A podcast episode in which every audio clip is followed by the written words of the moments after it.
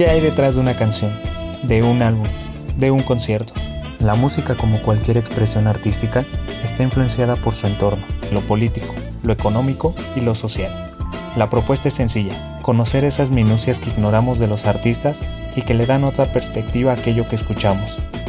Mi nombre es Francisco y bienvenidos a Pa Contarte, el podcast donde la música y las historias son una misma. Un saludo a todas las personas que escuchan este segundo episodio de Pa Contarte. Muchas gracias por estar de nuevo por aquí. Y la siguiente historia que estoy por contarles trata sobre la carrera de un músico que vendió menos de 10 discos y aún así impulsó a toda una generación en contra de un gobierno autoritario. Esta es la vida de Sixto Díaz Rodríguez, el hombre al que mataron tres veces y aún sigue en pie.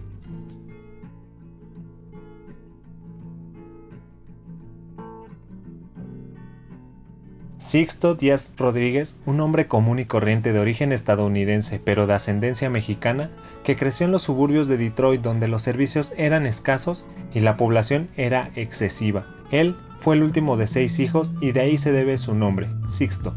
Pero, ¿quién es Sixto Díaz Rodríguez? Para la mayoría es una persona normal, como ustedes y como yo, un miembro más de la clase trabajadora con estudios de posgrado en filosofía.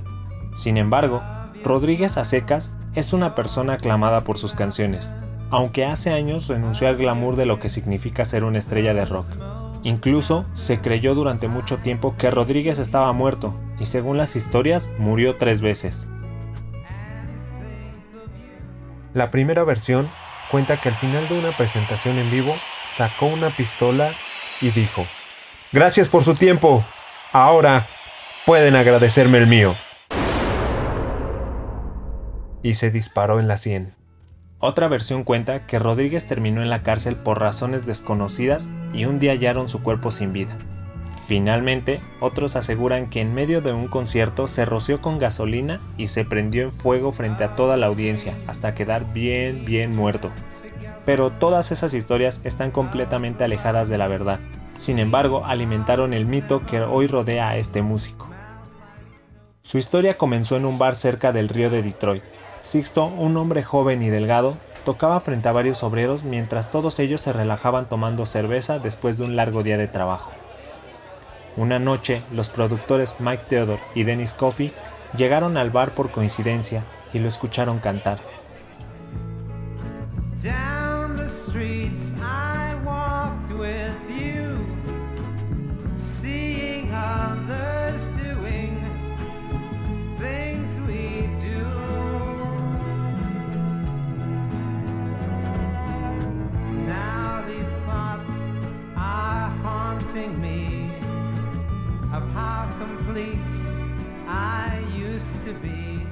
En ese momento no dudaron en pedirle que fuera a su estudio para hacerle una prueba.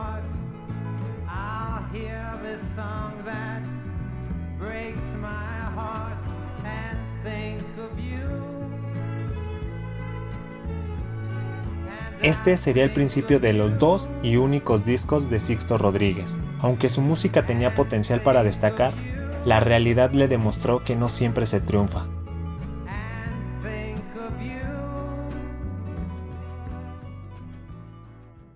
Cold Fact, el primer álbum solo vendió 5 ejemplares, mientras que su segunda obra, Coming From Reality, no tuvo ventas, por lo que la disquera lo corrió. No es posible derrotar a la realidad. Esas fueron las palabras de Rodríguez al despedirse de los productores.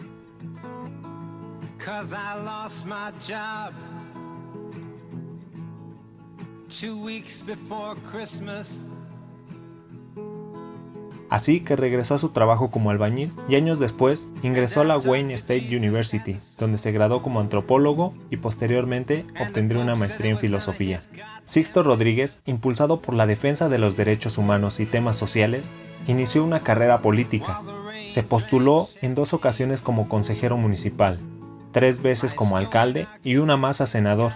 Lamentablemente, todas las veces perdió. Al igual que la escasa venta de discos, los únicos que votaron por él fueron sus familiares. Rodríguez se dedicó a reparar casas y edificios de una ciudad empobrecida como lo era Detroit durante los años 60. Trabajó así durante casi toda su vida. Pero un día descubrió que sus canciones eran más reconocidas que la de los propios Rolling Stones. Sin saberlo, del otro lado del mundo, en un país del continente africano, era una leyenda, un verdadero rockstar.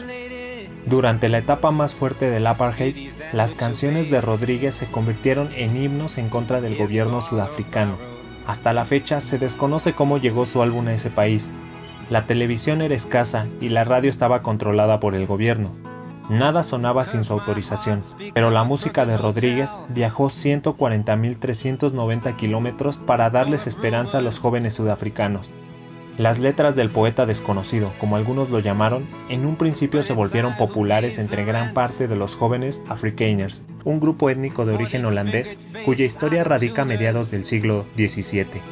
Esta población tiene su origen en la colonización de la península de Cabo de Buena Esperanza en Sudáfrica.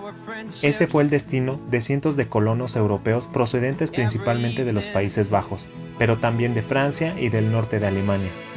Esta comunidad fueron los primeros en arropar las canciones de Rodríguez.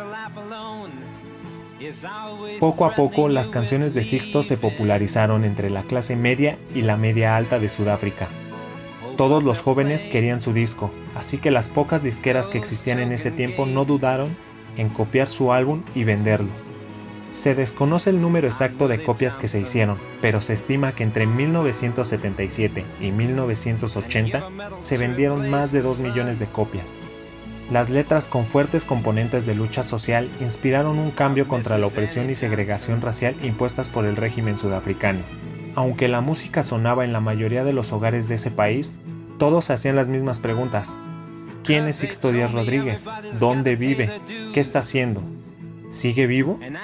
Fue entonces cuando en 1987 el productor Steve Sigerman se dio a la tarea de dar con el paradero de Rodríguez. En su camino se topó con el periodista musical Craig Bartholomew, quien no dudó en sumarse a la tarea.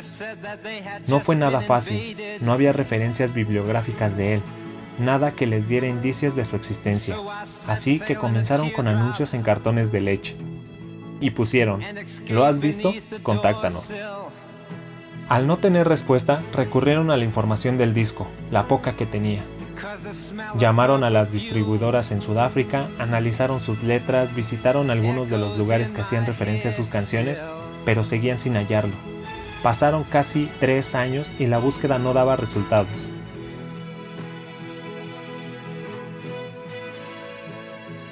Craig Bartholomew estuvo a punto de abandonar esto, pero un día, escuchando la canción Inner City Blues, descubrió la siguiente frase.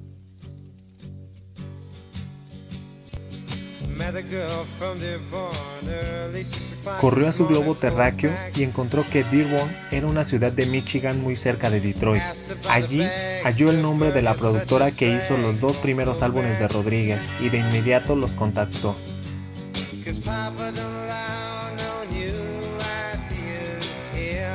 Mike Theodore no pudo creer lo que escuchaba. El cantante que descubrió en un bar de Detroit era un rockstar en Sudáfrica. Antes de finalizar la charla, Sigerman hizo la siguiente pregunta. ¿Cómo falleció Rodríguez? Todos en Sudáfrica creían que Rodríguez estaba muerto. Sin embargo, Theodore, desconcertado, contestó, Sixto no está muerto, vive aquí, en Detroit, y le dio toda la información que necesitaba. Craig comenzó a escribir la historia de Rodríguez. Su texto fue publicado en un diario de Sudáfrica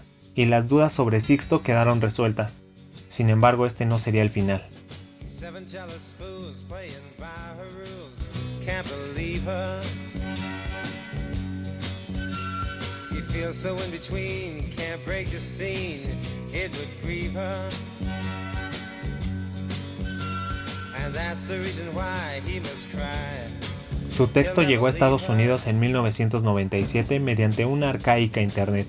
Ahí, Eva Rodríguez, hija mayor del músico, leyó la historia de su padre en ese país y la influencia que causó en muchos sudafricanos. Entonces, contactó a Craig para charlar con él. Dos días después, ambos hablaron durante horas y una semana después, Craig recibió la llamada que nunca pensó que llegaría. Sixto Rodríguez lo contactó para saber si era cierta esa historia de su presunta fama en el continente africano. Conforme le fue narrando toda su popularidad, Rodríguez sentía que se trataba de una broma, no lo podía creer. Toda su vida vivió oculto en los barrios pobres de Detroit, mientras que sus dos discos vendieron millones y millones de copias durante 25 años en Sudáfrica y Nueva Zelanda. La charla concluyó con una invitación de Craig para que Rodríguez visitara Sudáfrica y ofreciera unos conciertos en el país. Más por curiosidad que por ambición, Sixto aceptó y el 6 de marzo de 1998 comenzó la gira de tres conciertos por Sudáfrica, donde más de 30.000 personas agotaron todas las entradas de los tres conciertos.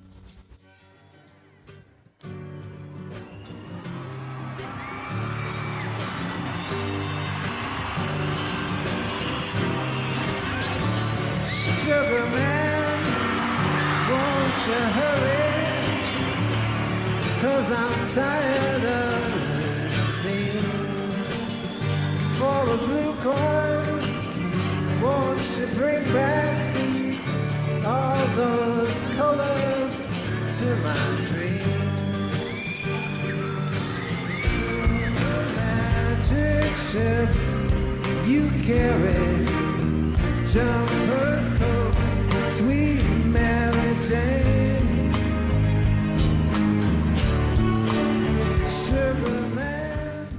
Sixto Rodríguez padeció los fracasos del sueño americano, mientras del otro lado del mundo era una leyenda, un verdadero rockstar. Incluso algunos afirman que llegó a ser más popular que Elvis Presley en Sudáfrica.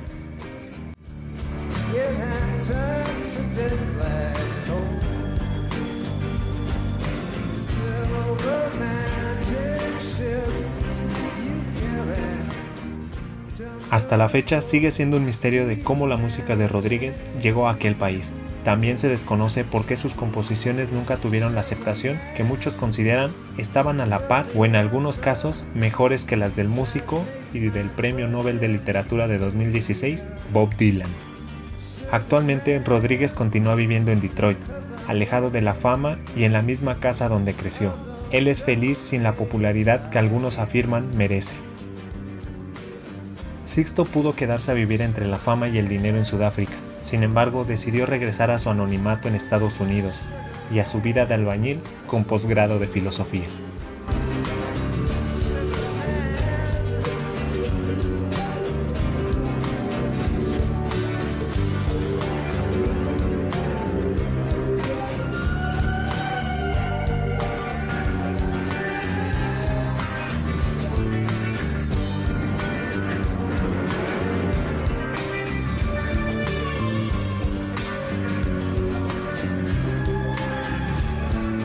Por ahora es todo por mi parte. Espero que les haya gustado esta historia y nos escuchamos la próxima.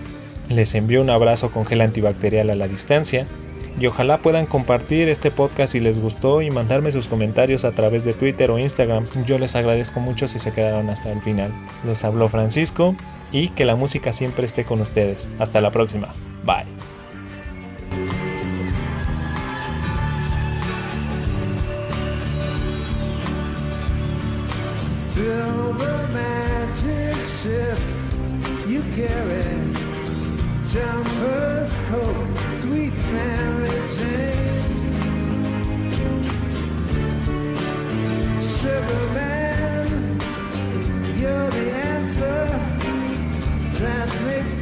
Questions disappear.